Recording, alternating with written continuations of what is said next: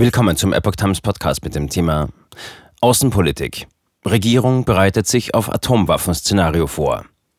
Ein Artikel von Epoch Times vom 3. Mai 2022. Die Bundesregierung stellt sich nach den Worten von Außenministerin Annalena Baerbock auch auf den Einsatz von Atomwaffen im Ukraine-Krieg ein. Baerbock sagte der Rheinischen Post und dem Bonner Generalanzeiger, eine Atommacht führt vor unserer Haustür einen Angriffskrieg. Schon deshalb ist es unsere Verantwortung als Regierung, auch die schlimmsten Szenarien ernst zu nehmen. Russlands nukleares Säbelrasseln ist gerade in der jetzigen Lage unverantwortlich, auch wenn wir ähnliche Töne von Präsident Putin auch früher schon gehört haben. Allerdings könne man keine Atomwaffen einsetzen, ohne sich selbst zu schaden. Dies wisse auch der russische Präsident. Zugleich drohte Baerbock dem Machthaber im Kreml mit einer Anklage vor dem Internationalen Kriegsverbrechertribunal in Den Haag. Der russische Präsident bricht auf brutalste Art und Weise mit dem internationalen Recht und mit dem humanitären Völkerrecht.